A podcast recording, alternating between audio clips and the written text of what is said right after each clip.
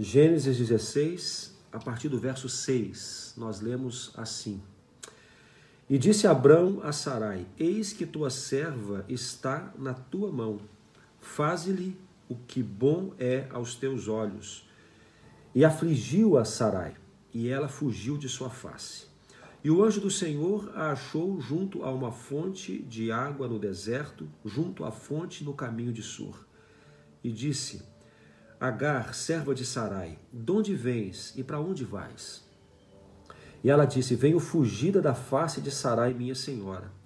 Então lhe disse o anjo do Senhor: Torna-te para tua senhora e humilha-te debaixo de suas mãos. Disse-lhe mais o anjo do Senhor: Multiplicarei sobremaneira a tua descendência que não será contada por numerosa que será. Disse-lhe mais o anjo do Senhor: Eis que concebeste e darás à luz um filho, e chamarás o seu nome Ismael, porquanto o Senhor ouviu a tua aflição. Nós, a propósito, escolhemos esse texto né, porque existe uma parte da história que todo mundo conhece muito bem, que é, a, primeiro falamos ontem sobre a promessa dada a Deus, dada por Deus a Abraão sobre a, a grande descendência, a incontável descendência, a terra que possuiria e o filho que sairia de suas entranhas. Mas nós sabemos que Sara e Abraão eram homens, eram pessoas velhas já, né? eles eram velhos de idade. E o que aconteceu aqui no início do capítulo 16 é que Sarai, ela dá aquele jeitinho, aquele famoso jeitinho que nós já falamos sobre ele aqui, de tal maneira que ele pega, ela pega a sua serva e entrega para Abraão. Era costume deles fazerem isso. É, e normalmente, quando acontecia isso, o filho que nascesse dessa, dessa é, concepção aí seria cuidado pela, pela esposa, pela mãe, é, é pela, pela original, pela original, como diz aqui no, na nossa região. É, é comum, era comum isso. Então Sara faz, faz aquilo que era corriqueiro, o que era tradicional. Ela não podia ter filhos, pega a sua serva, que lhe servia pessoalmente, e entrega para o seu marido, para que a sua geração viesse a partir da sua serva. Essa história nós conhecemos, o jeitinho que Sara dá, embora nós já sabemos que não era esse o propósito, o plano de Deus. O que acontece é que Agar, esta serva egípcia, né, esse nome Agar significa é, que vem de longe ou estrangeira, né, de alguma forma que saiu de um lugar e foi para outro. Esse é o significado dessa palavra, do nome Agar. Também fuga, também tem esse significado de é. Na, ideia, na ideia de sair de um lugar para o outro. É, isso aí. Né? É, essa era Agar, serva egípcia. Não sabemos exatamente quando foi que, que Abraão é, contratou essa mulher para trabalhar para Sara. Talvez até tenha trazido, né? Tenha trazido da, da, do Egito, não sabemos. Bom, o fato é que essa escrava egípcia servia a Sara e Sara pegou essa mulher e pediu que deitasse com seu marido para que a partir dali fosse cumprida a promessa que Deus tinha dado a Abraão. Uhum. Bom, essa mulher, ela concebe, ela engravida, né? Agar engravida. E o que acontece aqui, está aqui no versículo, é, versículo anterior aqui, versículo 5, aliás, versículo 4, é que Agar ao conceber, de certa forma, ela se sente né, agraciada, né, é, abençoada por ter concebido e parece que surge um climão ali entre Agar e Sara, porque Agar começa, de certa forma, a, a assim, como é que fala? É, assim, soberbecer sobre a sua senhora, né? E aí nós vemos que ela procura, que Sara procura Abrão e fala com Abrão, e aí entra no texto que nós lemos aqui, em que Abrão fala, faça o que você quiser faz o que você quiser. O que acontece em seguida é que Sara começa a afligir Agar. De alguma forma, o texto não diz, é, de, algum, de, de, certa maneira, a Sara começa a descontar, então, devolver em Agar, que era sua serva, ou seja, ela tinha uma certa autoridade sobre ela. Ela começa a afligir Agar ao ponto que Agar foge. Agar foge e vai embora, vai para o deserto, né? o texto do capítulo 7 fala que vai para uma fonte de água no deserto. E, ou seja, foge da presença de, de Sara, foge da aflição, ela quer fugir daquela situação toda e vai embora para o deserto. E quem sabe aqui até uma, um, uma espécie de, de suicídio, talvez, não sei, mas ela, ela, quer, ela não quer viver mais, não quer mais estar naquela condição. Então ela sai dali e vai para o deserto. E ali o anjo do Senhor a encontra. E é interessante essa conversa, que ele pergunta assim: de onde vens e para onde vais? É como quem diz assim: você está errada aqui nesse lugar. Aqui não é o seu lugar. Essa é a frase. Aqui não é o seu lugar. De onde você veio e para onde você vai, aqui não é o seu lugar. O seu lugar não é aqui no deserto. E ele é, desafia essa mulher a voltar. Volta. Volta de onde você veio, se humilha. E aí ele, ele faz a, a, entrega a promessa para ela, da, da, das tuas entranhas, do teu ventre virá uma descendência também incontável. Você também será abençoada. Queremos falar sobre isso hoje, sobre esse episódio e, e sobretudo, o sentimento que, que habitava o coração de Agar. Uma mulher desprezada, esquecida, abandonada e que, mesmo assim, foi encontrada pelo anjo do Senhor e trazida de volta para um lugar de bênção. Gente, se a gente analisar a vida dessa mulher, é, a gente vai entender muito sofrimento que existia nela. Quando a gente pensa num escravo, um escravo naquele tempo, gente, ele não era nada. Ele era uma mercadoria. Era uma pessoa, mas que era, era tratado como uma coisa. A alma de um escravo era uma alma dilacerada. Era uma alma machucada é, pelos maus tratos, é, se a gente olhar para H, ela era egípcia. Então, como o Fabrício disse, provavelmente ela foi adquirida, foi comprada, talvez quando Abraão estava no Egito, né? Talvez, a Bíblia não menciona, mas é bem provável. E, e o escravo, é, muitas vezes ele era vendido pela sua própria família, né? A gente sabe na Bíblia que quando alguém não tinha como pagar uma dívida, uhum. muitas vezes os, eles davam os filhos como pagamento dessa dívida. Então a gente não sabe é, a, a, história inicial de Agar, mas a gente sabe que ela era uma escrava. Então, sendo escrava, a gente já entende como era o emocional dela. É, sabe assim, eu fico, eu fico imaginando assim, Agar talvez no mercado de escravos. Quando a gente vê aqueles Exposto, filmes, né? é, esses filmes de de época e a gente vê como é que as pessoas compravam os escravos, aquela fileira de gente, o olhar triste desse, dessas pessoas. Então, olha o dente, olha se tem doença, como se você fosse um carro que alguém foi numa garagem e vai escolher o melhor carro. Ou um animal, né, o que é pior. Exatamente. Às vezes os animais eram mais valorizados do que os próprios escravos. Uhum. Então pensa aí nessa mulher que vem para dentro dessa família, nessa condição de humilhação, a tal, a tal ponto que Sara, quando se dá conta de que a promessa não está se cumprindo, eu não estou engravidando, fala para Abraão assim: Ó, oh, vou te dar minha serva, deita com ela. Essa mulher não pode nem questionar. Era um objeto. É um né? objeto. Então ela vai e se deita com Abraão. E aí ela engravida, aí tá. Quando ela engravida, aí rola ali um. um deu um upzinho, entendeu? Porque, pô, eu tô carregando o herdeiro de tudo isso aqui. E aí, como o Fabrício falou, ela começa a tratar mal a sua, a sua senhora. E ela fica muito brava, Sara. E aí, gente, que coisa triste. Quando ela vai reclamar com o marido, que a escrava tá tratando mal, ele diz assim: olha, faz o que você quiser. A parada é tua, né? Você, ou seja, ela é uma coisa. Trate como você quiser. Uhum. E a Bíblia diz que Sara começa a maltratar tanto Agar que ela foge. É muito claro, assim, ela foge por causa dos maus tratos. E ela foge para onde, gente? Para um lugar que não tem esperança. Ela foge para o deserto. Uma pessoa sozinha no deserto, quanto mais uma mulher e grávida. Qual que é o destino disso? Qual que é o futuro? É a morte. Ou seja, ela sai de uma tristeza para uma tristeza maior. Mas era o que ela achava que ela tinha para fazer.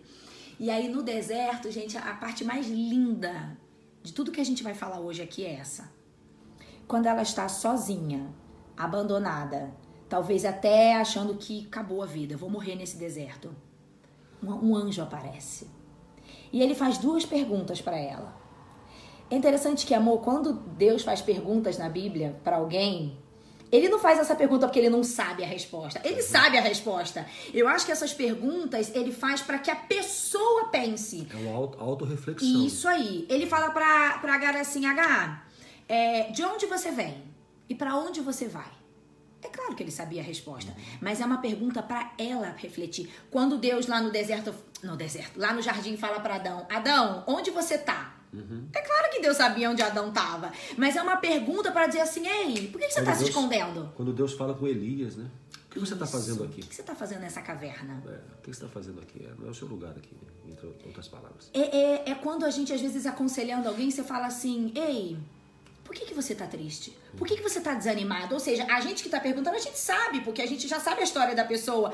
Então, nesse momento, Deus está fazendo uma pergunta para Agar, que é uma pergunta de reflexão. É para ela pensar: o que, que você está fazendo nesse deserto? Por que, que você está fugindo? Essa era a ideia da pergunta. E aí ela responde: Eu tô fugindo da minha serva. Ou, oh, eu tô fugindo da minha senhora. E ele diz para ela assim: Olha, eu sei quem é você. Você é Agar, você está grávida.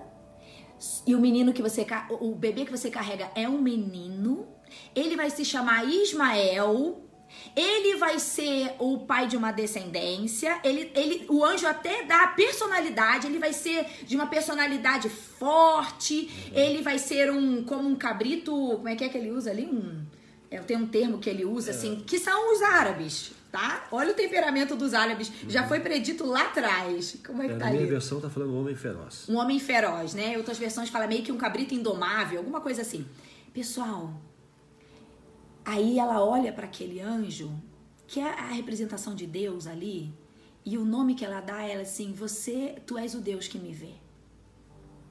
Uma mulher abandonada, uma mulher dilacerada, uma mulher desesperançada, e de repente Deus se apresenta para ela e diz para ela assim: Querida, você pode achar que ninguém te vê, você pode achar que você está sozinha, mas eu tô aqui e eu quero te dizer, ó, você não sabia o sexo do seu bebê, né? Eu tô te dizendo, é um menino.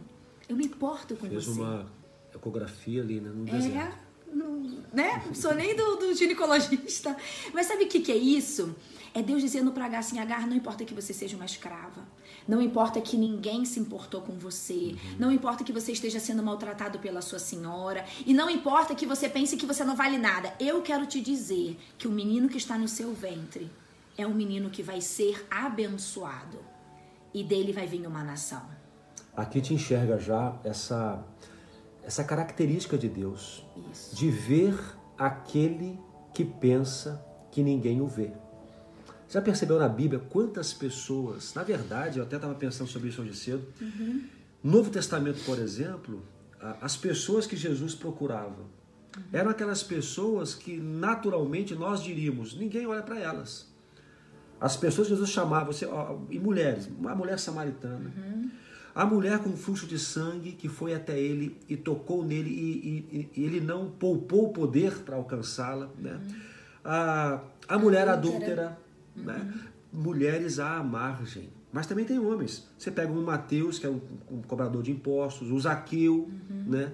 que Jesus parou em frente à árvore dele para poder falar com ele. Devia ter outros homens pendurados em outras árvores. Ele parou uhum. na, na árvore da, do homem que ninguém o vê. Não o vê, pelo menos com dignidade. Os leprosos, né? E por aí vai. Então, é, é essa, essa frase, que esse nome que Agar dá para a personificação de Deus ali, né? O Deus que me vê, ela é extraordinária. Uhum. Então, para você que está conosco aqui, que de alguma forma, em algum momento, ou talvez agora, está pensando: ninguém está me vendo, ninguém me olha, Deus esqueceu de mim. Deus olha e Deus lhe vê. E ele lhe diz: de onde vem e para onde vai? Aqui não é o seu lugar. Nessa condição aí de deserto, não. Aqui é lugar temporário. Você não deve ficar aqui, não deve permanecer aqui. Às vezes a gente tem esse olhar ao longo da nossa vida, um olhar de discriminação, Talvez você tenha vindo de uma família que tem uma história que você tem vergonha. Talvez você tenha tido uma história de vergonha. É, e às vezes a, o ser humano, gente, ele despreza alguns tipos de pessoas, sabe? É, Agar era uma escrava. Gente, Deus não criou escravos. Os homens escravizaram outros homens. Não era do plano de Deus que existisse essa condição de pessoas que seriam compradas com dinheiro. Então, essa discriminação que às vezes a gente vê na sociedade, no mundo de forma geral, não foi Deus que criou.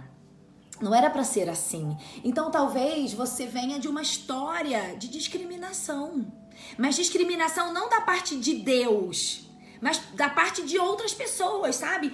Talvez você tenha uma história de, é, de erros Porque às vezes a gente erra, sabe, na nossa história. Às vezes a gente faz escolhas que nos levam para uma condição de sofrimento. E quando algumas pessoas estão em sofrimento, amor, às vezes ela é olhada por outras com desprezo. Uhum. Por exemplo, uma mulher que engravida e vai criar seu filho sozinha. Muitas vezes a, a, a sociedade, até mesmo as igrejas, olham para essas pessoas com um olhar de menos-valia. Uhum. Então, como as pessoas me olham com inferioridade, eu começo a me olhar também com esse olhar de inferioridade. Mas não é esse olhar que Deus tem para você. É isso que eu quero que você entenda. Por mais que você tenha cometido erros, ou por mais que outras pessoas tenham errado com você na sua história de vida, você não é olhado por Deus com esse olhar. Entende? Talvez a, a a, sua história, né? você chegou num ponto da sua história que você se vê desprezada. Talvez porque você fugiu do padrão. Né? Existe um padrão que nós é, é, estereotipamos, bom, é isso aqui. Dentro desse quadrado. Quem está dentro desse quadrado aqui está ok. Quem saiu desse quadrado, ele é marginalizado. Então nós temos, a Letícia mencionou aqui a questão da, da mulher que, que, que engravida, né? engravida talvez muito jovem, e o, o, o namorado ou sei lá, quem não quer assumir aquele filho, a pessoa tem que criar aquele filho sozinho. Nós estamos aqui defendendo esse tipo de conduta, mas são erros que trazem consequências. Uhum. E você se coloca numa, numa posição, numa condição depois disso. Talvez uma mulher divorciada, um homem divorciado, né? É, e outras condições mais em que você, por alguma circunstância, se sente desprezada pelas pessoas que estão ao seu redor, porque você está fora daquele padrão, aquele padrão é, definido pela, pelo homem mesmo e, e, independente do seu erro, do seu pecado, da consequência que está sofrendo, ou como a Letícia mencionou, também alguém que errou com você e que te levou para uma condição de, de, de sentir-se desprezado ou desprezado, o Senhor olha com misericórdia. O Senhor olha com misericórdia, o Senhor não despreza, não despreza. A consequência pelo nosso erro, nós vamos ter que arcar com ela mas o Senhor vai estar do seu lado, estendendo a sua mão e lhe sustentando no tempo de dificuldade. O convite aqui que, que o, o anjo do Senhor faz a Agar é volta, uhum. volta, retoma a tua caminhada, retoma. Então, vai ter consequência o que aconteceu? Vai ter, mas retoma, não desista, não fique no deserto. Às vezes, amor, as consequências das pessoas são frutos dos seus erros, mas às vezes não é. Como eu disse antes, às vezes é, existem dores de uma história de vida, sabe? Quantas crianças. Alguém que errou com ela, com a é, pessoa, né? É. é. Quantas crianças, gente, vivendo abandono, maus tratos, palavras de maldição dos seus pais.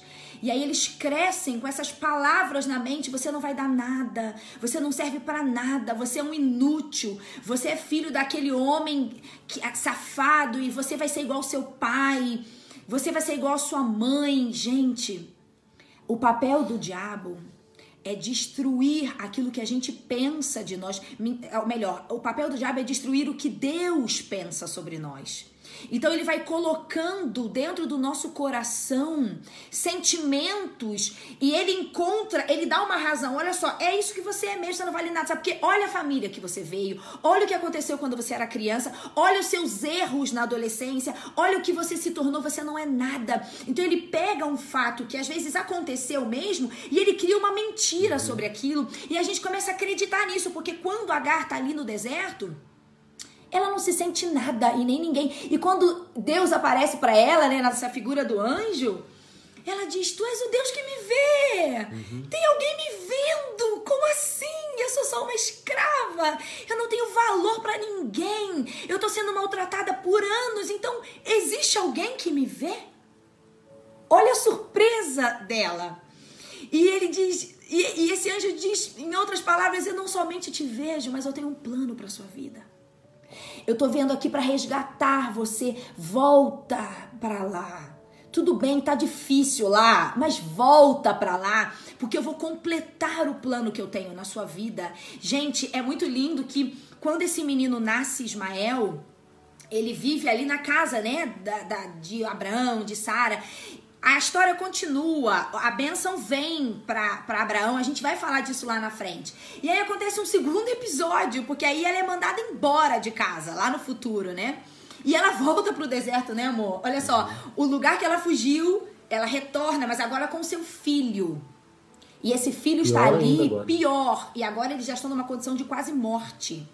E de novo Deus se apresenta para Agar. Novamente. E aqui, gente, é uma parte muito linda, porque é, esses dois estão ali para morrer. Acabou a água, acabou a comida, acabou tudo. E aí esse menino começa a chorar. E essa mãe se desespera. E então ela acha que acabou a história dela. E mais uma vez o anjo do céu aparece e ele diz: ah, O que a aflige, Agar? Não tenha medo. Deus ouviu o choro do menino. Você deixou seu filho lá longe porque ela não queria ver ele morrendo. E aí Deus, o anjo fala: Deus viu o choro do menino. Levante o menino, tome-o pela mão, porque dele eu farei um grande povo. E então Deus abriu os olhos dela e ela viu uma fonte de água. Ela foi até lá, encheu a sua vasilha, deu de beber ao menino, e a Bíblia diz: Deus estava com o menino. Ele cresceu, viveu no deserto, se tornou um flecheiro, e por aí vai a história de Ismael.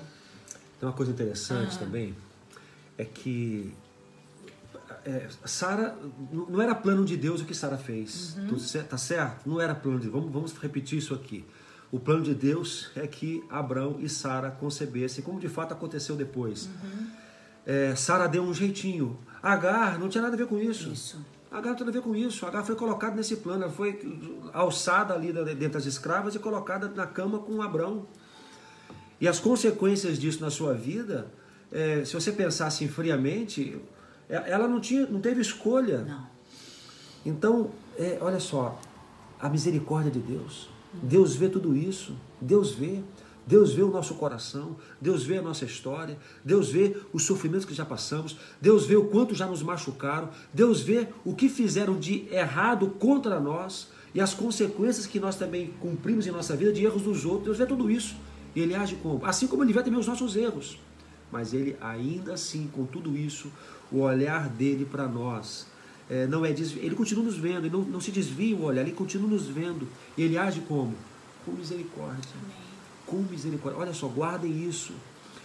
Ninguém é mais misericordioso do que o Senhor. Não existe ninguém que possa agir de mais misericórdia para conosco do que o Senhor. Porque nós, por nossa própria vida, existência e escolhas, nós deveríamos ir direto para o inferno. Mas a misericórdia do Senhor nos vê, nos alcança e pela sua graça ele nos resgata da condenação do inferno. Alguém pode ser mais misericordioso do que Deus? Não existe. Qual é a sua história? O que você carrega com você ao longo da sua vida? Quais são as dores que causaram em você ou que você mesmo causou a si mesmo? Quais são as fugas que você tem vivido? Às vezes a gente também foge das nossas dores e a gente tenta encontrar um lugar que seja melhor do que aquela dor, mas não tem lugar que a gente possa se curar fugindo. A fuga nunca traz solução para a nossa vida. Então talvez você ao longo da sua vida fugiu. Fugiu da sua história. Fugiu da sua realidade. Fugiu das dores. Elas estão aí, mas você talvez faz coisas para parecer que você não tá vendo essas dores. A Agar, gente, ela é uma. Ela não é só um nome. Agar, ela representa um, Um tipo. um tipo de pessoa, um tipo de história, de marginalização, de exclusão, de inferioridade, de abandono, de deses- desesperança. Agar representa isso. Essa é a sua história? Hoje o Senhor está dizendo para você que ele te vê. Eu sou o Deus que te vejo, que te vê. Eu sou um Deus que não te abandona. Eu sou um Deus que sabe da sua história e que a despeito dos erros, a despeito das injustiças, eu te vejo. É isso que o Senhor nos diz. Existem falas na Bíblia que comprovam isso. Jeremias 1:5 diz: "Antes mesmo de te formar, no ventre materno eu te escolhi". Ele disse isso lá para Jeremias. Mas isso é um sinal de que Deus também nos vê no ventre da nossa mãe. Salmo 139 diz: Tu criaste o íntimo do meu ser e me tecestes no ventre da minha mãe. Os meus ossos ainda estavam escondidos de ti quando em secreto fui formado. Eu fui entretecido como nas profundezas da terra, os teus olhos viram meu embrião. Ainda informe. Ainda informe. Nada disso existia, gente.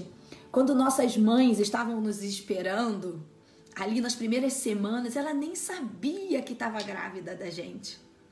Porque existe um tempo que a mulher não sabe que ela está grávida. Mas Deus já sabia. Então, quando esse embriãozinho estava ali microscópico, Deus já sabia. Entende? E por mais que você diga assim, a minha mãe não me queria. Eu fui uma gravidez indesejada. Indesejada por quem? Pela sua mãe ou pelo seu pai? Mas não foi indesejada por Deus, porque Ele é o dono da vida. Gente, nós podemos ter intimidade sexual, mas a gente não tem capacidade de formar a vida. Quantas pessoas fazem inseminações e, e, e processos e tentam fabricar vida e não conseguem? Porque o dono da vida é Deus. Então você não foi um erro. Não foi por acaso. Não existe acaso quando a gente está falando de vida. Entende? Então, talvez disseram para você que que você não era desejado. Isso era o que as pessoas disseram. Mas se Deus não quisesse que você viesse ao mundo, você não viria. E nem eu. Então, lá no ventre da nossa mãe, o Senhor nos conhecia. Entende isso? Então, como que a gente pode dizer que a gente não é visto? Efésios 1:4 diz: "Porque Deus nos escolheu nele antes da criação do mundo". Gente, Não deixe o diabo mentir para você. Não deixe as pessoas mentirem sobre o seu valor. Porque o nosso valor está em Deus e não nessa sociedade, não no mundo. Você foi criado porque Deus quis. E ele tem um plano para sua vida, como ele tem um plano para a nossa vida. Ao se sentir oprimido, pelas situações da vida, oprimido pelos próprios pensamentos, por essas mentiras de Satanás que ecoam na sua mente, não fuja da vida. Porque quando Agar vai para o deserto, ela foge da vida para se encontrar com a morte. Às vezes essa fuga não é física, essa fuga é emocional. A gente sai da vida e vai em direção à morte. Nós, nós procuramos um deserto interior procuramos nos esconder, procuramos nos fechar, procuramos ficar reclusos, não queremos é, que ninguém nos acesse, que ninguém nos alcance. Hoje, a palavra que o Senhor quer deixar para você é que se você se sente como Agar naquele deserto, o anjo do Senhor fala: De onde você vem? Para onde você vai? O que está fazendo aqui? Aqui não é o seu lugar. Volta, volta. O voltar, gente, para terminar, né? O voltar de Agar para Sara era voltar, quem sabe, para as mesmas dificuldades. Mas essa era a vida que ela tinha que viver. Agora ela voltava com uma palavra. Isso aí. O que muda é isso. Uma promessa. Ela volta com uma palavra da parte de Deus, uma promessa. Você vai gerar um filho, ele também será abençoado, será uhum. próspero. Então isso muda tudo. Então você está no deserto hoje, se sente como Agar, volta para a vida. Amém. Volta, mas volta com a palavra do Senhor. O Senhor tem algo para você extraordinário. Você, a sua vida não é por acaso, as suas lutas, seus problemas, dificuldades, tudo que está passando agora, Deus vê. Deus vê. Volte agora para a vida, mas volta com a promessa de que Ele vai estar com você e que Ele vai te abençoar. Este estou convosco todos os dias, até a consumação dos séculos. Jesus disse isso. Ele está. Ele está. Então, a despeito da sua história, querido, a despeito de como você está hoje, ou como você se sente hoje em relação aos homens, você tem que se ver como Deus te vê. E você tem que saber que o seu valor é precioso para Deus. Quando eu penso que ele deu o que ele tinha de mais precioso por mim, quem que vai dizer que eu não tenho valor? Se o próprio Deus deu o que ele tinha, que era o seu filho, por mim e por você, como você não tem valor?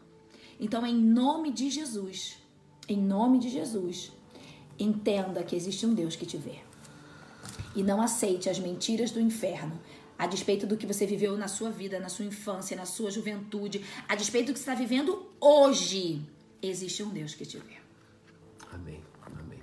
Sempre te vê. Vamos colocar um pouquinho essa canção, amor? Vamos colocar nesse finalzinho, porque ela. Sim Olha a letra dessa canção, gente. Queria que você fechasse os seus olhos e ouça essa canção. Só um pouquinho dela, depois a gente vai orar. Sim.